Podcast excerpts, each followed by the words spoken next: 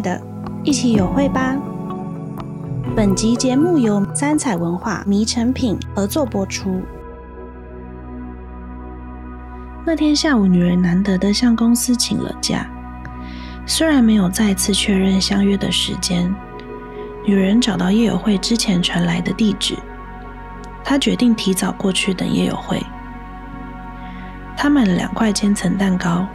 想着也许能一起吃个晚餐，晚餐后再一起吃甜点。叶友会喜欢千层蛋糕，让他拥有一整块吧。女人想着。可是女人没有等到叶友会，她跟着某一个住户进到公寓内，然后坐在公寓的水泥楼梯上。公寓的窗户很小，看出去的风景从蓝色的天空慢慢变成粉橘色的天空。叶友会可能有别的安排了吧？女人打开装着蛋糕的盒子，一口一口慢慢的将其中一块吃完。她细心的拿出卫生纸，将剩下的那一块摆正，同时将纸盒旁边的奶油擦拭干净，让盒子看起来本来就只有一块蛋糕。女人把吃完的那一张铝箔纸揉成一颗小球，丢进自己的外套口袋。他们的人生。本来就都只有自己。大家好，欢迎收听《嘿，亲爱的》第六集。那第六集跟第七集的内容都会以美珍这个角色作为主要的介绍。那美珍这个角色在故事里面，其实在前面的集数也有聊到，她在故事里面呢是友会的养母。仔细一点的说呢，她是。友会是她的妹妹生下的孩子，所以他们在辈分上的关系算是友会的阿姨。但是因为妹妹发生了一些事情，所以后来就是由美珍来领养友会。那前面的集数的分享方式都是以先分享两个角色互相观看对方的视角去做一些讨论，最后可能再分享一些我自己在书写的时候的小发现，或是在写故事的时候的一些小设计。这一集呢，想要倒过来，想要先分享。我在书写的时候的小发现跟这个角色的设计，那后面呢，再把两个角色互相观看的地方作为一个完整的分享。这个的原因是因为，其实一开始在设定美珍的时候，应该是说我在整个故事在写的时候，我一开始根本就没有把美珍的设定想得非常的清楚，是在书写的过程中，然后才跟出版社有很多的讨论，然后才发现啊。我应该要好好的设定这个角色，所以我想要在讨论美珍前先聊聊这件事情。我原本对美珍的设定是非常模糊的，就是甚至是我没有预设她的长相，或是她是一个怎么样的个性的人。当时只是为了想要写出友会的反叛，才刻意设计了算是特别成熟或是特别温柔的美珍。这个部分其实可以从很多的情节看到。我一开始写的时候，包括美珍用纸条告诉友会她身世的事实，那也包括她很细心的发现了友会脏掉的布鞋，还有在友会偷东西的时候，给了她一些我觉得算是非常成熟的反应，或是说我觉得很理想的反应。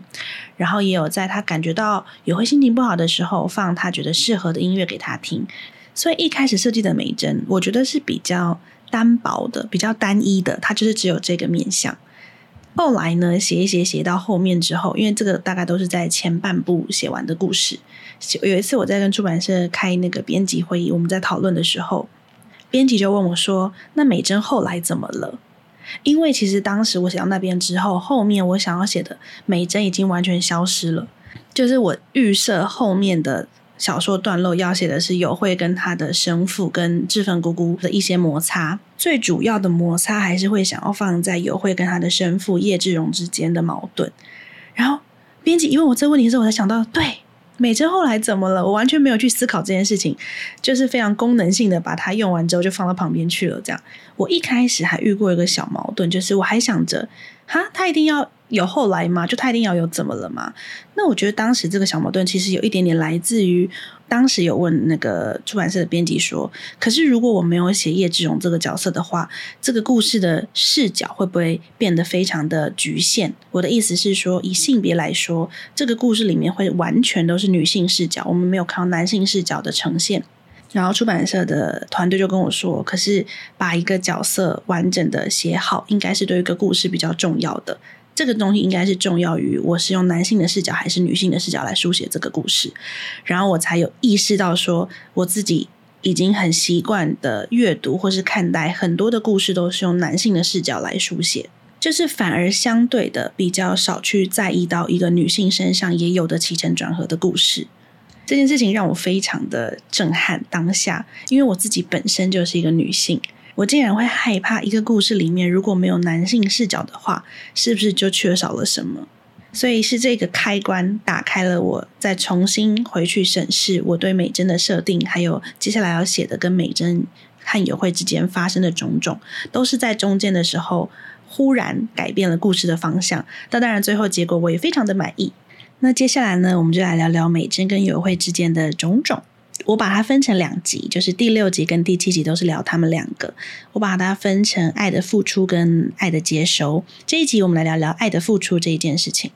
在美珍跟友惠的设计上面，其实美珍对友惠的爱一开始是完全的源自于她对自己的妹妹的爱，因为刚刚有说到嘛，他们在辈分上其实是阿姨跟侄女的关系。我记得那时候，我为了要写出美珍对友惠的爱是非常成熟体贴的这件事情，我还跑去访问我妈，因为呃，我不太知道一个妈妈如果她的孩子是领养的话，那妈妈的心情是什么？因为我没有这样的经验，然后我妈也没有这样的经验，但是因为我妈她当过妈妈，所以我就想说问她，也许会有一些不同的想法，我就跑去问她说：“诶，如果你今天领养了一个小孩。”然后，但是你小时候为了可能一些原因，反正就没有告诉他这个事实是，就是你们关系的事实是什么。那最后你在可能他成长到一定的年纪之后，想要告诉他这件事是，你会怎么告诉他？然后我妈就跟我讲说，她不会坐下来面对面的告诉他，她会用写纸条的方式跟他说，或是说写电子邮件，反正就是不会在一个。当下我看得到你，你也看得到我的反应的状况中，把这个事实告诉对方。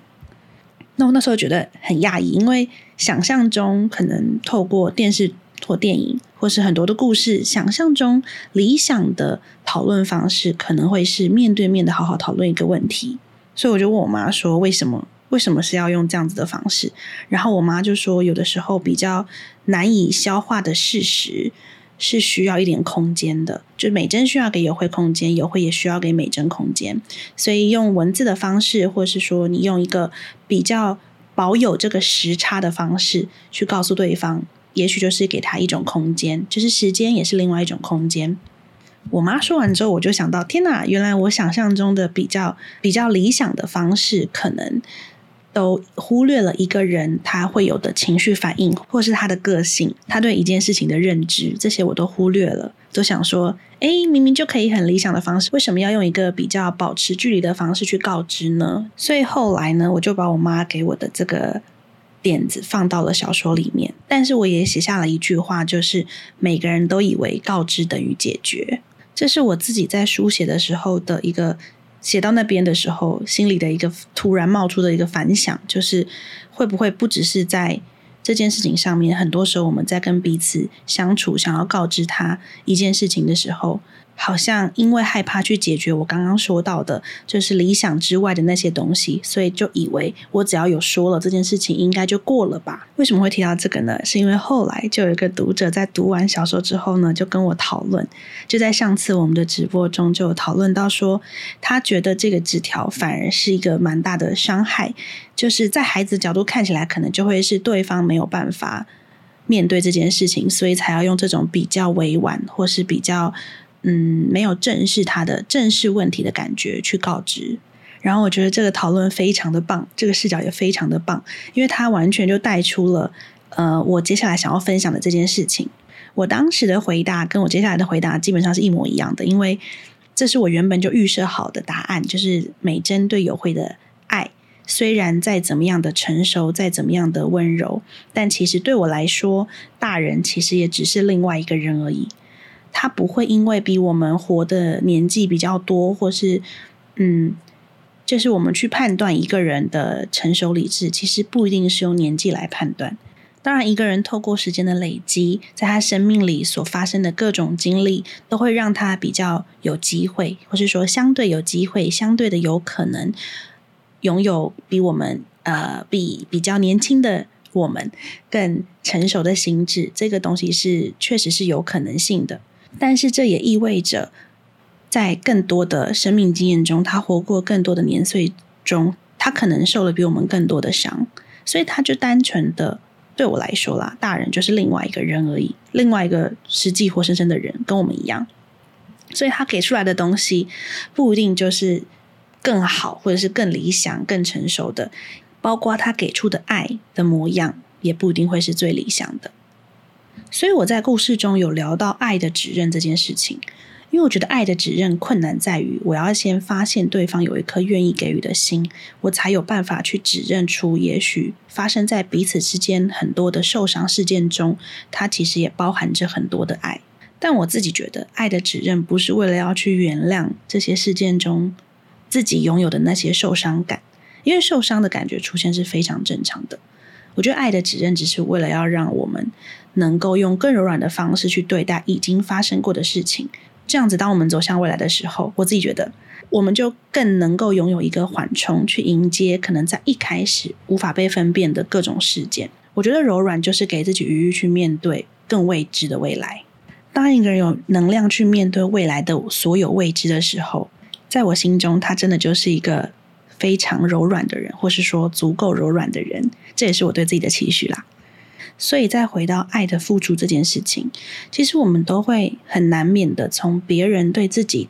付出爱的方式去摸索和定义爱的模样。那在友会的故事中，其实就很明显。举例来说，他的故事我在书写的时候，我的设定是他对于自我的追寻会优先于对爱的追寻。那有可能是来自于他心中有一个更想要拥有的爱的模样，所以他对于现在拥有的跟心中拥有的那个不太一样的时候，就误认为那是一种匮乏。所以在一开始有会看向美珍的视角的时候，他不会意识到自己能够有一些非常放肆的混乱，或是很恣意的追寻，是因为后面有一份美珍的爱在支撑他。我自己觉得这种给予其实不只是体现在爱这件事情上面，它也很像是可能时代给予每一个个人、每一个个体的影响，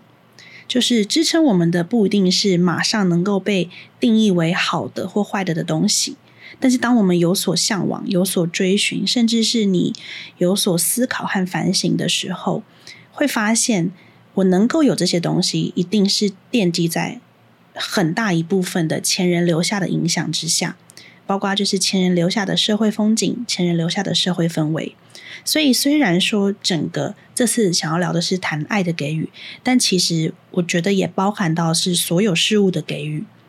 因为人类就是。有学习能力的人类是很本能的，会想要去适应这个世界的。当然，也就是会在这些适应中感觉到自己可能格格不入啊之类的等等。但无论如何，这些给予都会成为自己反过来认识世界的依据。我觉得这件事情包含性别，但同时超越了性别。也就是说，再回到刚刚一开始讨论的，我在设计美珍的时候。因为我的接收可能多数都是男性视角的叙事，所以我可能在书写的时候就会以为故事里面应该要以男性视角的男性视角的叙事为主，会比较合乎常理或是比较丰沛。所以性别印象在这件事情中当然会有所影响，但主要的性别印象我们今天先暂时不讨论。我想要聊的是给予这件事情。那为什么说它超越了性别？就包括是。像刚刚最前面说到的，出版社的编辑告诉我说，写好一个角色的前因后果，其实是重要于去确认我今天到底是要女性角色的视角多一点，还是男性角色的视角多一点。所以再回到这个爱的给予上面，我们在认识爱的给予的时候，其实也要认识这份爱的前因后果，它的来历，其实也就是包含去了解对方的脉络这件事情。如果说的再更远一点的话，就是当我们从别人的给予中看见了这些事情之后，下次我们在对别人付出爱或给予爱的时候，我觉得会更珍视自己给出的爱，也会更自在。